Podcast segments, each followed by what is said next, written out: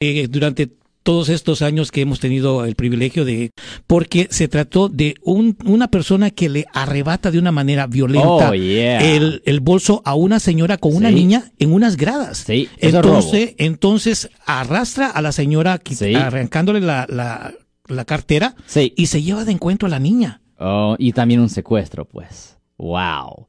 Ya, porque eso es un secuestro, es un robo y también un secuestro. No, no, no, se llevó de encuentro, digamos, arrastrando en las escaleras Ajá. a la señora, a la mamá y a la niña que la traía de las manos. Entonces, Sí, eh, eh, eh, pensamos en, en- en su declaración, dijimos, esto se trata de un robo, ¿no? Ya, robo, y pero también si la, si la mamá y la hija fueron arrastradas, Ujú. eso legalmente es un secuestro. Oh, wow. Ok, la gente no sabe esto. La gente tiene una secuestro es meter a alguien en un carro y, y llevárselo. No. Simplemente im- es una combinación de imprisionamiento falso y movimiento. Si yo agarro a una persona y esa persona no se puede quitar de mi, de, mis manos, no, me puede ah, combatir, yo siempre muevo a la persona dos pies.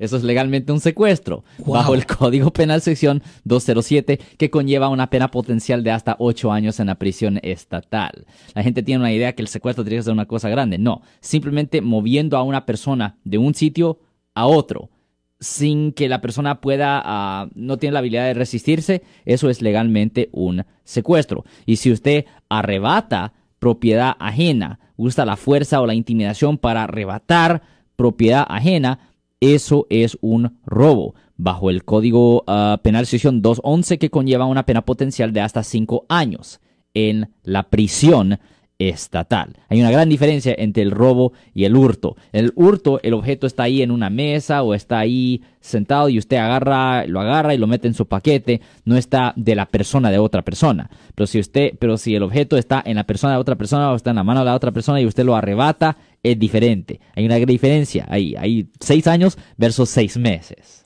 O sea que, eh, y, es, y eso es bien importante, abogado, que Sí. nuestra gente lo tenga en claro, porque en Latinoamérica Sí. se tipifica cualquier cosa que uno tome ajeno como un robo, ¿no? Aquí también, Ah, en ah, los Estados Unidos también. Entonces, lo pero- usan y legalmente incorrectamente lo usan. Bueno, entonces, pero si una persona va a una tienda y agarra algo, se lo embolsa y no lo paga, Ajá. entonces ahí es un hurto, ¿verdad? Eso es hurto. Y las, la- como dice usted, la diferencia son seis meses y el otro son seis años.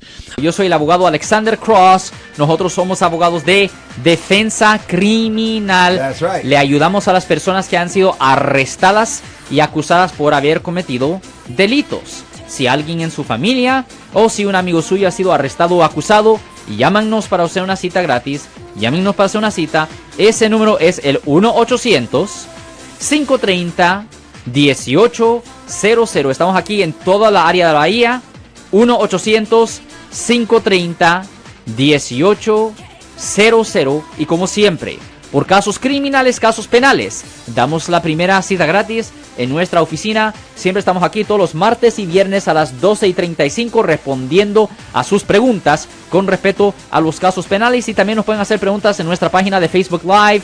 Doctor Alex, abogado de nuevo, 1-800-530-1800, Marco. Bueno, vamos a llamada telefónica, pero ya fuera.